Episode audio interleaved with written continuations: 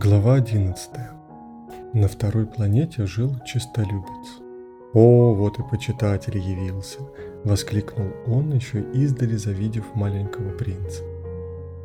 Ведь тщеславным людям кажется, что все ими восхищаются. «Добрый день!» – сказал маленький принц. «Какая у вас забавная шляпа!» «Это чтобы раскланиваться», – объяснил чистолюбец. «Чтобы раскланиваться, когда меня приветствуют. К несчастью, сюда никто не заглядывает.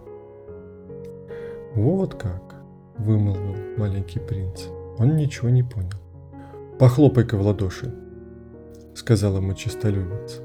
Маленький принц захлопал в ладоши, чистолюбец снял шляпу и скромно раскланялся. А здесь веселее, чем у старого короля, подумал маленький принц. И опять стал хлопать в ладоши, а чистолюбец опять стал раскланиваться. Так минут пять подряд повторялось одно и то же, и маленькому принцу это наскучило.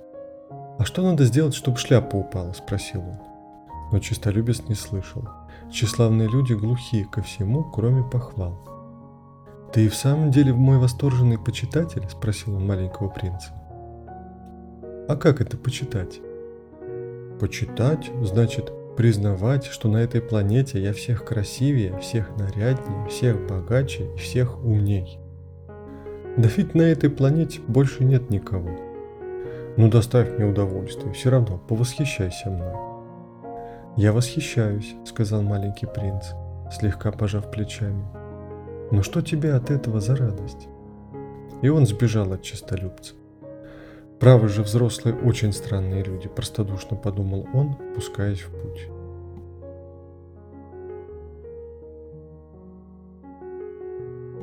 Глава 12. На следующей планете жил пьяница. Маленький принц пробыл у него совсем недолго, но стало ему после этого очень невесело. Когда он появился на этой планете, пьяница молча сидел и смотрел на выстроившиеся перед ним полчища бутылок, пустых и полных. «Что ты делаешь?» – спросил маленький принц. «Пью», – мрачно ответил пьяница. «А зачем?» чтобы забыть. «О чем забыть?» – спросил маленький принц. Ему стало жаль пьяницу. «Хочу забыть, что мне совестно», – признался пьяница и повесил голову. «От чего тебе совестно?» – спросил маленький принц. Ему очень хотелось помочь бедняге. «Совестно пить», – объяснил пьяница. И больше от него нельзя было добиться ни слова. И маленький принц отправился дальше, растерянный и недоумевающий. Да, право же взрослые очень, очень странный народ, думал он, продолжая свой путь.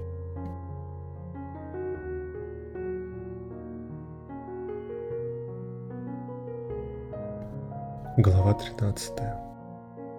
Четвертая планета принадлежала деловому человеку. Он был так занят, что при появлении маленького принца даже головы не поднял. «Добрый день!» — сказал ему маленький принц. «Ваша папироса погасла». «Три до два — пять, пять до семь — двенадцать, двенадцать до три — пятнадцать. Добрый день!» Пятнадцать до семь — двадцать два, двадцать два до шесть — двадцать восемь. Некогда спичкой чиркнуть даже. Двадцать шесть до пять — тридцать один. Фу. Итого стало быть пятьсот один миллион шестьсот двадцать две тысячи семьсот тридцать один. 500 миллионов чего? А, ты еще здесь? 500 миллионов, уж не знаю чего, у меня столько работы, я человек серьезный, мне не до болтовни. 2 до 5, 7. 500 миллионов чего? Повторил маленький принц, спросив о чем-нибудь. Он не успокаивался, пока не получал ответа. Деловой человек поднял голову. Уже 54 года я живу на этой планете. И за все время мне мешали только три раза. Первый раз, 22 года тому назад, ко мне откуда-то залетел майский жук. Он поднял ужасный шум, и я тогда сделал четыре ошибки в сложении. Во второй раз, 11 лет тому назад, у меня был приступ ревматизма от сидячего образа жизни. Мне разгуливаться некогда, я человек серьезный. Третий раз, вот он. И так, стало быть, 500 миллионов – Миллионов чего? Спросил маленький принц. Деловой человек понял, что надо ответить, а то не будет ему покоя. 500 миллионов этих маленьких штучек, которые иногда видны в воздухе. Это же мухи. Да нет же, такие маленькие, блестящие. Пчелы? Да нет же. Такие маленькие, золотые, всякий лентяй, когда посмотрит на них, так и размечтается. А я человек серьезный, мне мечтать некогда. А, звезды. Вот-вот, звезды. 500 миллионов звезд? Что же ты с ними делаешь? 501 миллион 622 тысячи 731. Я человек серьезный. Я люблю точность. Так что же ты делаешь со всеми этими звездами? Что делаю? Да. Ничего не делаю. Я ими владею. Владеешь звездами? Да. Но я уже видел короля, который...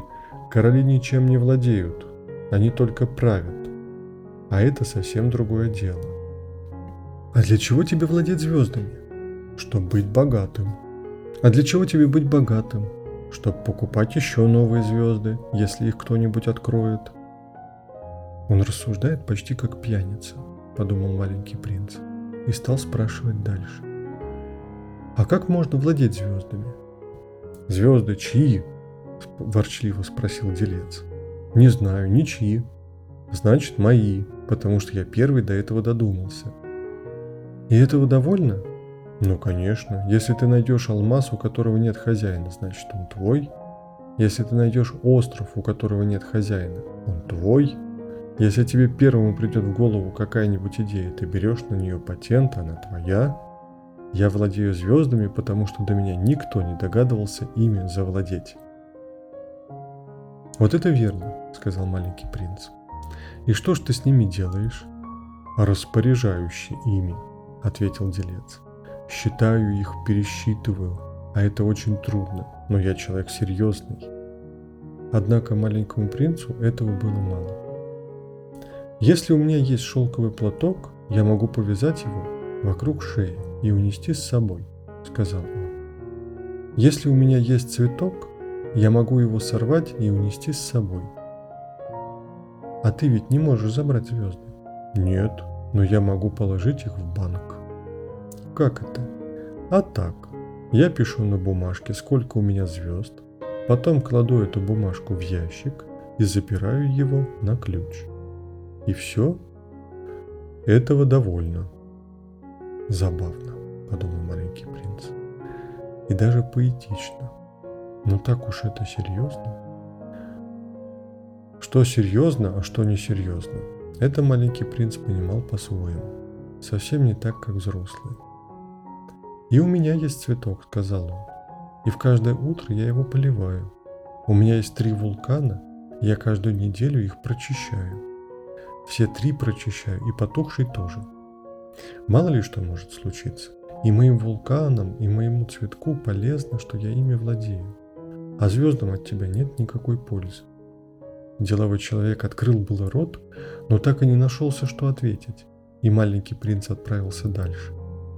«Нет, взрослый и правда поразительный народ», – простодушно говорил он себе, продолжая путь.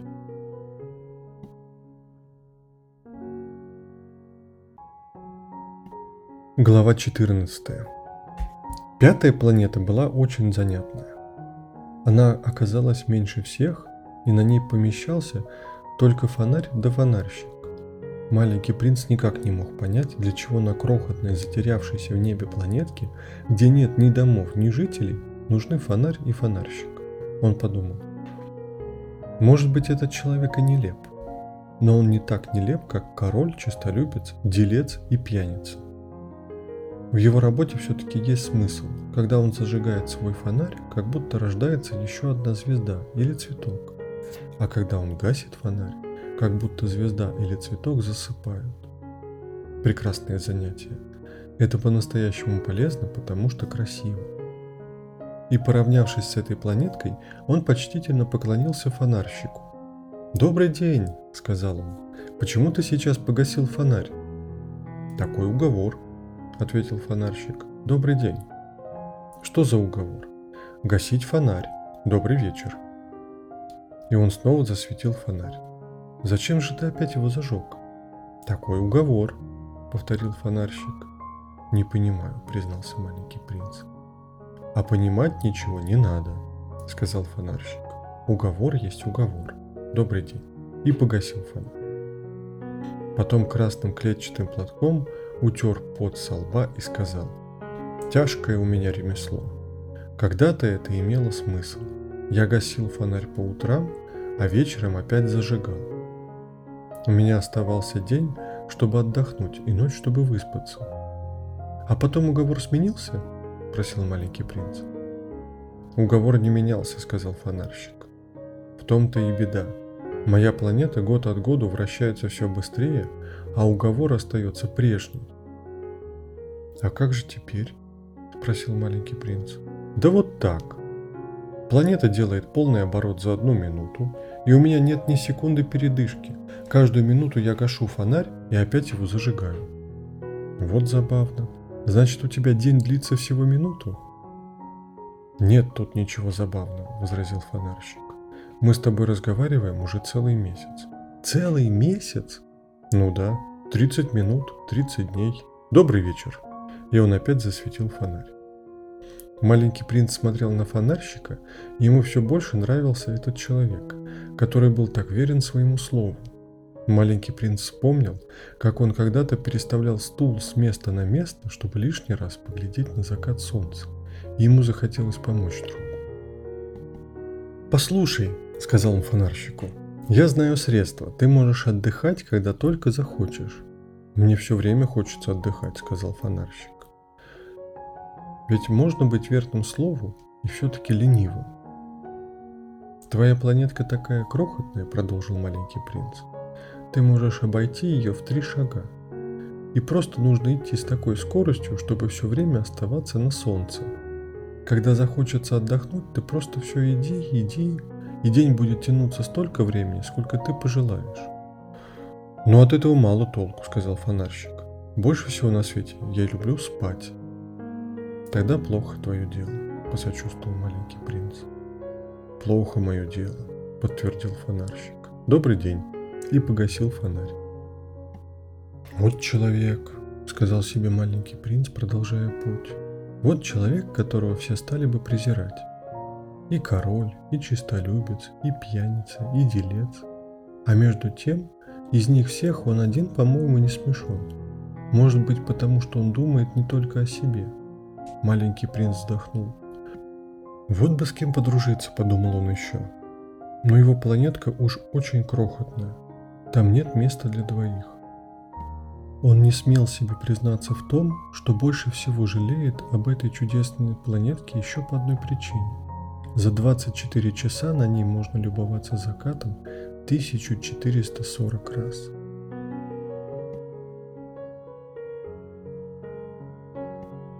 Глава 16. Шестая планета была в 10 раз больше предыдущей. На ней жил старик, который писал толстенные книги. «Смотрите-ка, вот прибыл путешественник!» – воскликнул он, заметив маленького принца. Маленький принц сел на стол, чтобы отдышаться. Он уж только путешествовал. «Откуда ты?» – спросил его старик. «Что это за огромная книга?» – спросил маленький принц. «Что вы здесь делаете?» «Я географ», – ответил старик. «А что такое географ?» «Это ученый, который знает, где находятся моря, реки, города, горы и пустыни». «Как интересно!» – сказал маленький принц. «Вот это настоящее дело!» И он окинул взглядом планету географа. Никогда еще он не видел такой величественной планеты. «Ваша планета очень красивая», — сказал он. «А океаны у вас есть?» «Этого я не знаю», — сказал географ. «О, — разочарованно протянул маленький принц. «А горы есть?» «Не знаю», — повторил географ. «А города, реки, пустыни?» «И этого я тоже не знаю». «Но ведь вы географ!» «Вот именно», — сказал старик. Я географ, а не путешественник.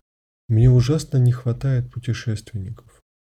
Ведь не географы ведут счет городам, рекам, горам, морям, океанам и пустыням. Географ слишком важное лицо, ему некогда разгуливать. Он не выходит из своего кабинета, но он принимает у себя путешественников и записывает их рассказы. И если кто-нибудь из них расскажет что-нибудь интересное, географ наводит справки и проверяет, порядочный ли человек этот путешественник. А зачем? Да ведь если путешественник станет врать, в учебниках географии все перепутается. А если он выпивает лишнее, тоже беда. А почему?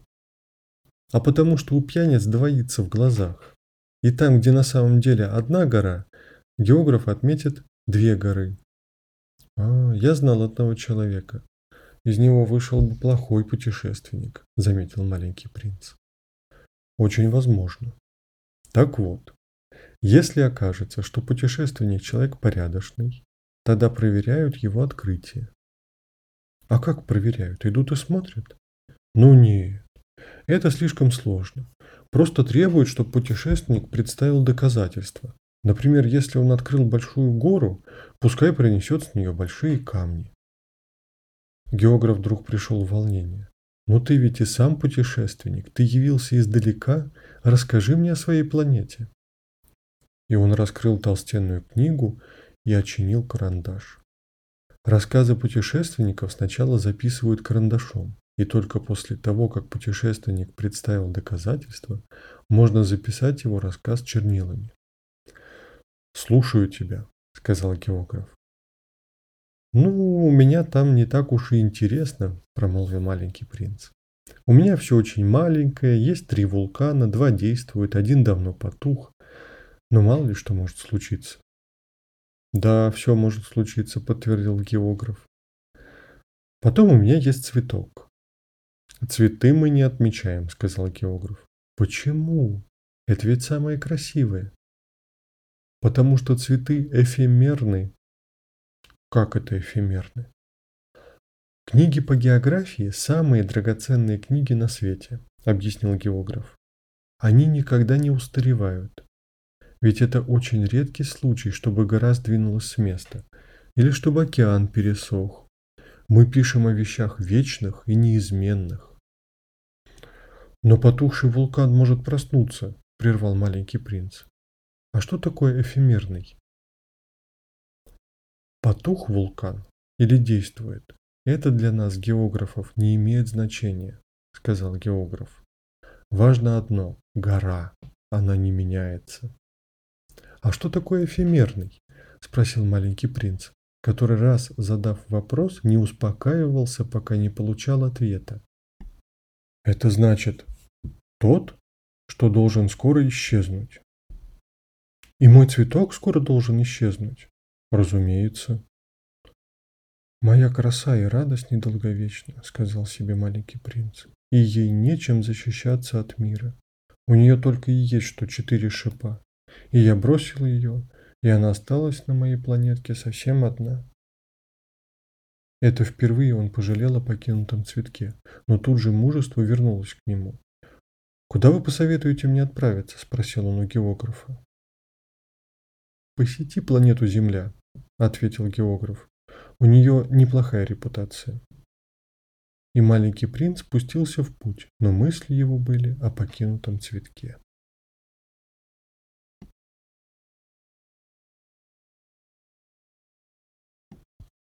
Глава 16